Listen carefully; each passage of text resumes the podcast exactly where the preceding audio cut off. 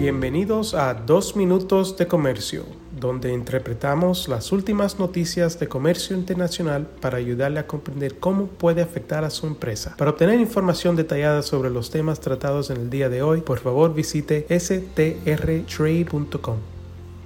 Soy Álvaro Ferreira, consultor independiente con Sandler, Travis Rosenberg y hoy es martes, el 16 de enero de 2024. La Comisión de Seguridad de Productos del Consumidor de los Estados Unidos, la CPSC, está solicitando la opinión de cualquier parte interesada hasta el 18 de marzo sobre una propuesta regulatoria que adoptaría requisitos de seguridad obligatorios para los cojines de apoyo para bebés. La CPSC también propone modificar sus requisitos de registro de consumidores para identificar a los cojines de apoyo para bebés como productos de consumo duradero para bebés o niños pequeños, así como su lista de avisos de requisitos para incluir estos productos.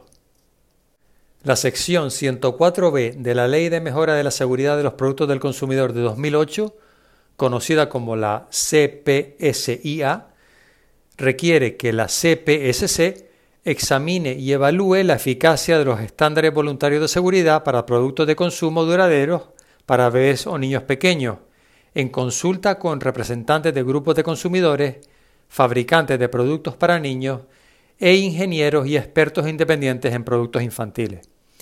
Y también que promulgue normas de seguridad para todas las categorías de productos de consumo duraderos para bebés o niños pequeños. Los cojines de apoyo para bebés son productos que apoyan al bebé para que descanse, es decir, en posición reclinada o para que el bebé esté acostado en posición supina, boca abajo o reclinada. Los productos para bebé dentro de esta categoría pueden tener la capacidad de contener a un bebé mediante paredes perimetrales. La mayoría de los cojines de apoyo para bebés que se venden actualmente en el mercado estadounidense están rellenos de espuma colchada o guata fibrosa suave y cubiertos por tela flexible. Algunos cojines de apoyo para bebés se comercializan para ser utilizados en cunas o en otros productos para dormir para bebés, a pesar de las advertencias de la CPSC y otros, incluida la Academia Estadounidense de Pediatría, de que no se deben colocar objetos blandos como almohadas y ropa de cama excesiva en el entorno de sueño de un bebé. Los funcionarios de la CPSC han identificado al menos 79 muertes reportadas relacionadas con cojines de apoyo para bebés durante el periodo que comprende el 1 de enero de 2010 al 31 de diciembre de 2022, así como 125 incidentes o informes no mortales relacionados con estos productos.